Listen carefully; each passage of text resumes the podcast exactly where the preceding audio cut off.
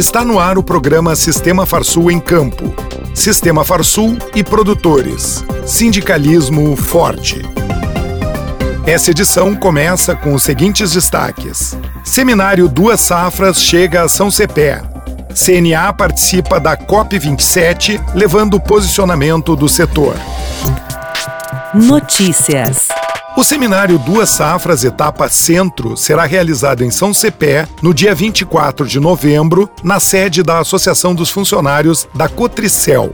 A programação começa com uma análise dos cenários econômico e mercadológico feita pelo economista-chefe da Farsul, Antônio da Luz, seguida de palestras técnicas com representantes da Embrapa e também testemunhais de produtores em produções adequadas à região centro do estado. A produção de milho de forma rentável e com altas produtividades será abordada por produtor rural de Santa Bárbara do Sul e outro de Campo Novo.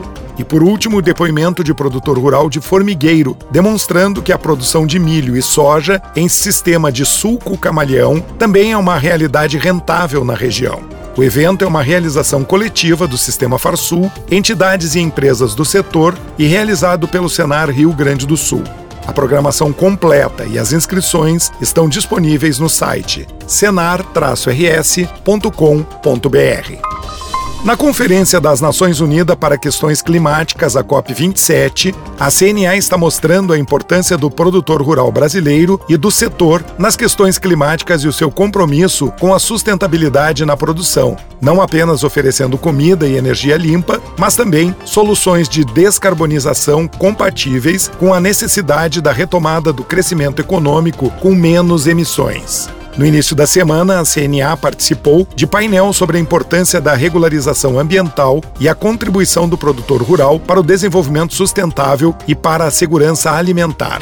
O painel foi moderado pelo presidente da Comissão Nacional de Meio Ambiente da CNA, Muni Lourenço Silva Júnior. Durante o painel foi abordada a implantação do Cadastro Ambiental Rural, o CAR, previsto no Código Florestal Brasileiro, e as ações e resultados do Programa de Regularização Sustentável e Segurança Alimentar, o Pravaler.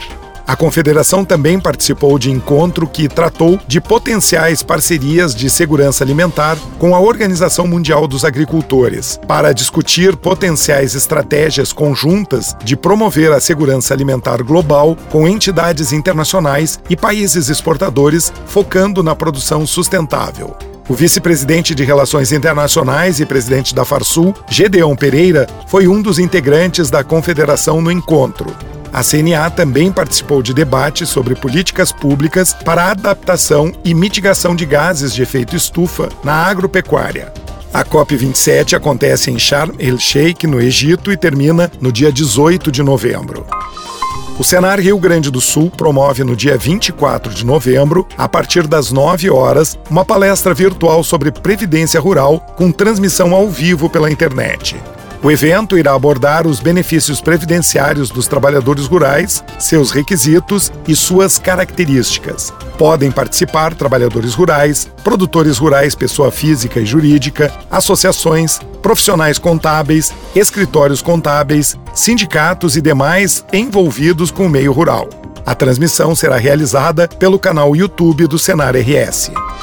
A Confederação da Agricultura e Pecuária do Brasil, a CNA, em parceria com entidades do setor agropecuário, desenvolveu um material informativo para orientar os produtores a lidar com plantas daninhas nas lavouras de soja. A publicação digital traz informações para os produtores rurais sobre as principais plantas daninhas e as boas práticas de manejo, e será disponibilizada para as federações e sindicatos rurais divulgarem nos estados. A CNA faz parte de um grupo de trabalho do Ministério da Agricultura, Pecuária e Abastecimento para evitar a ocorrência dessas pragas nas cargas de soja, principalmente naqueles carregamentos destinados à China.